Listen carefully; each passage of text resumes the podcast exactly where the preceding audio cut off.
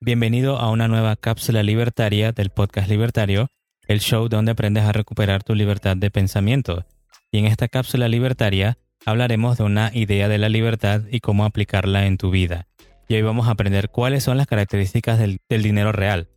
Como siempre, estamos aquí Ferb, el AMCAP estoico, y yo JC, el minarquista y objetivista.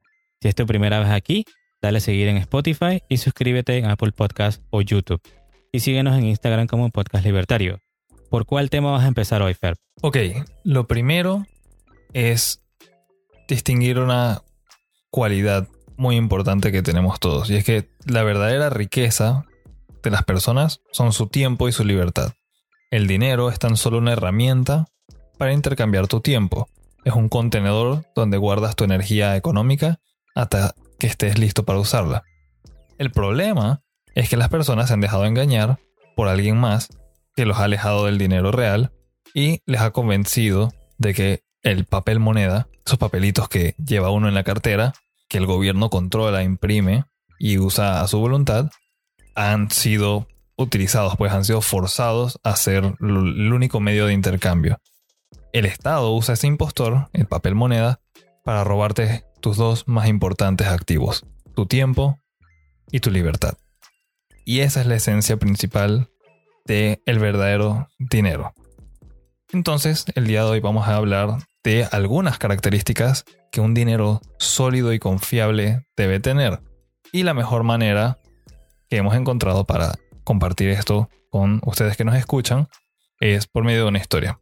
Entonces dice, había una vez el pueblo de Altamira.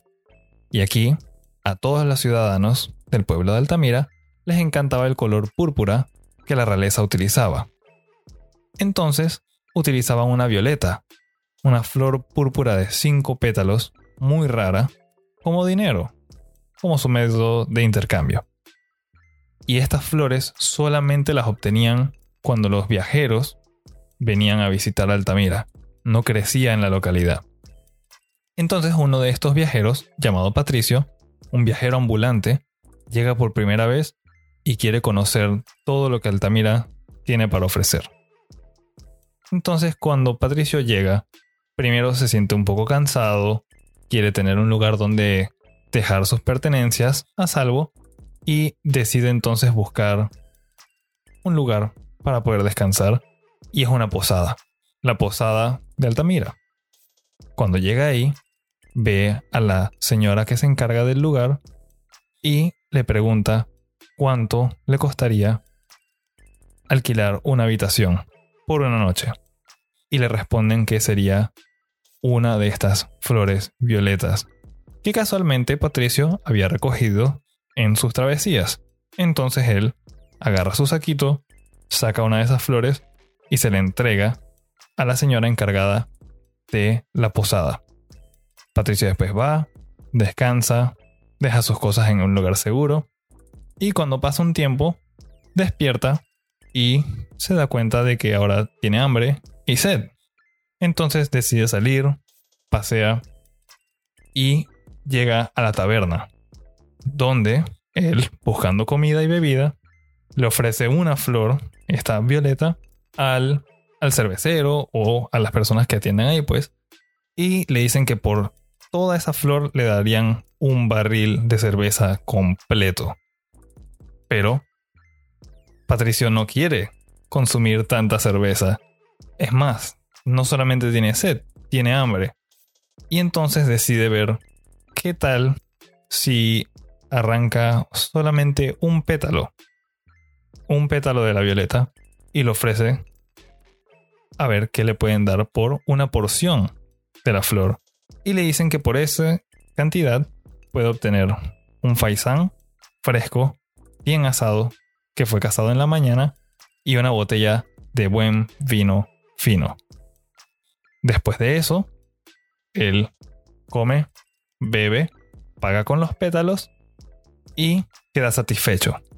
Y entonces Patricio, ya satisfecho, piensa, ¿sabes? Este lugar se ve muy bueno, todo está excelente, voy a decidir quedarme en Altamira un rato más. Y por ahora ese es el fin de la historia. Y aquí podemos ver varias cosas. Lo principal es que el medio de intercambio en Altamira es la flor violeta de cinco pétalos.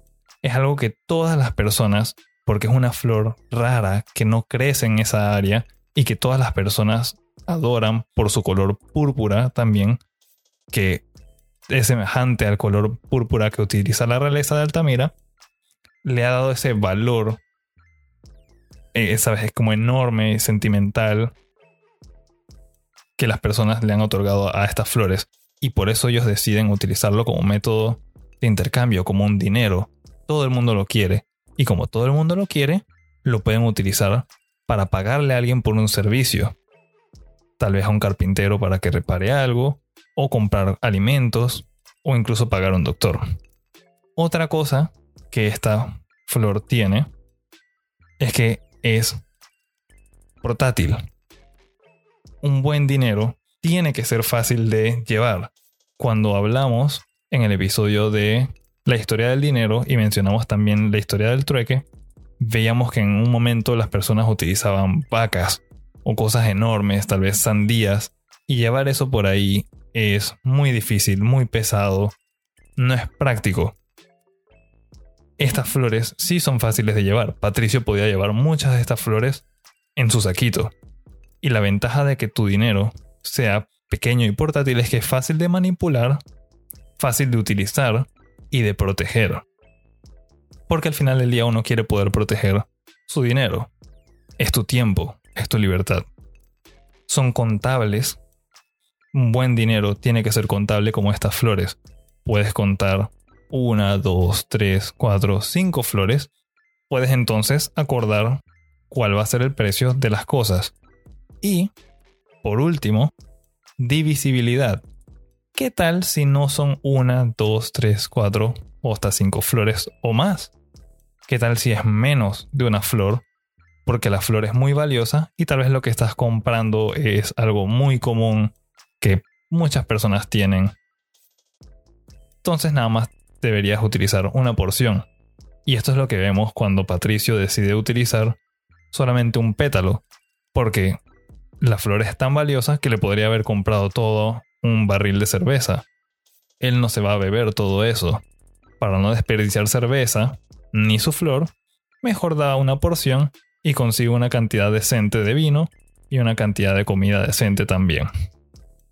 Estas características son principales para determinar un dinero, un método de intercambio muy funcional, práctico que la humanidad ha, visto, pues, a través de la historia.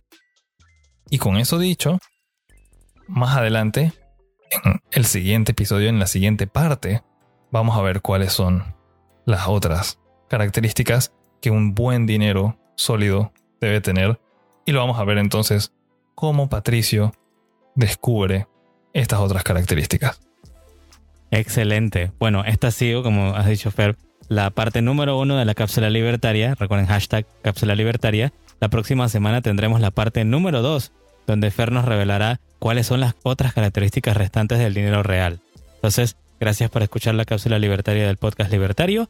Por último, comparte este episodio con tus amigos y familiares y recuerda, tenemos una cultura por salvar. Nos escuchamos en la próxima.